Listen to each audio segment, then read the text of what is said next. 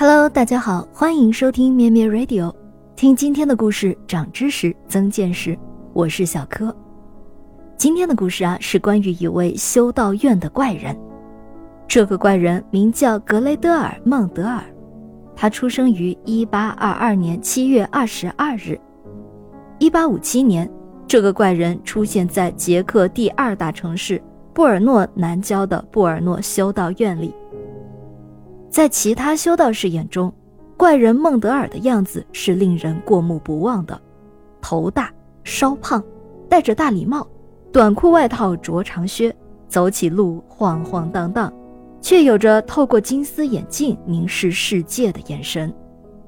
孟德尔喜欢没事儿找事儿，他在修道院后面开垦出一块豌豆田，终日用木棍、树枝和绳子把四处蔓延的豌豆苗支撑起来。让他们保持直立的姿势。他甚至还小心翼翼地驱赶传播花粉的蝴蝶和甲虫。到底这个怪人为什么要这样做呢？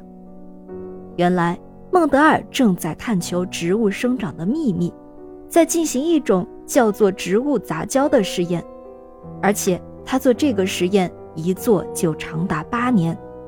孟德尔首先从许多种子商那里弄来了三十四个品种的豌豆，从中挑选出二十二个品种用于实验。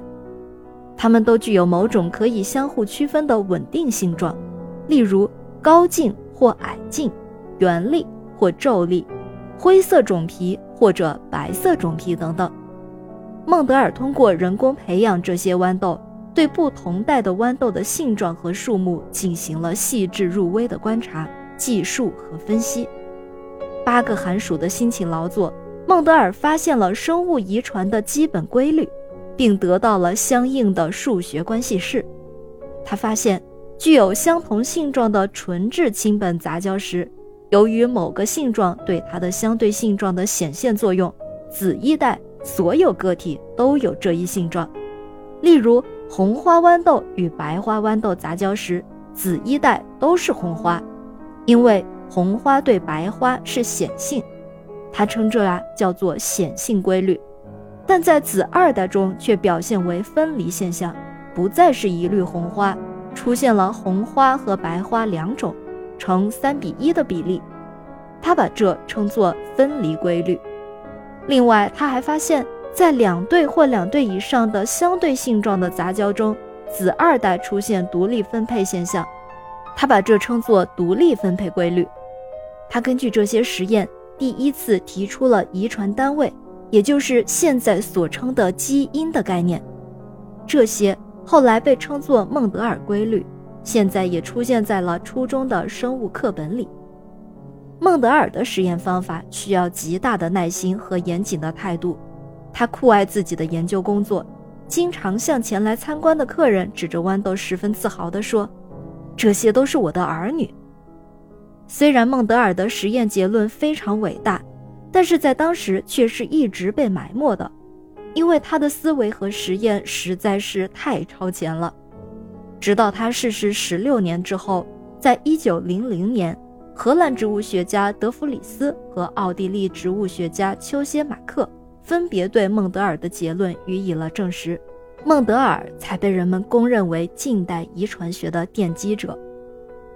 关于孟德尔是怎样去世的，也在这里稍微讲一讲。在1868年，孟德尔被选为修道院院长，从此他把精力逐渐转移到修道院的工作上，最终完全放弃了科学研究。这一年他才46岁，当修道院院长还是显得太年轻了。这是因为在当时修道院院长死后，政府就会派人来查账，并且刻意重税。正是由于这个原因，修道院就比较倾向于选举较年轻的修道士当院长。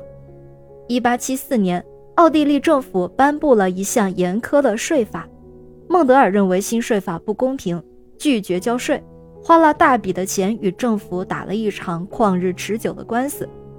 其他修道院的院长纷纷被政府收买屈服了，只有孟德尔坚持拒绝政府的威胁利诱，决心抵抗到底。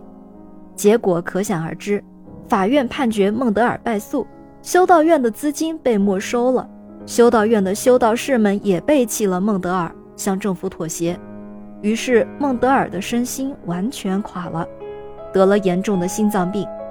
一八八四年一月六日，孟德尔的精神看起来似乎不错，护士问候了他一句：“你的气色真好。”五分钟之后，前去看望孟德尔的修女发现他靠在沙发上，已经停止了呼吸。这位生前默默无闻的科学家的故事告诉我们：任何一项科学研究成果的取得，需要坚韧的意志和持之以恒的探索精神。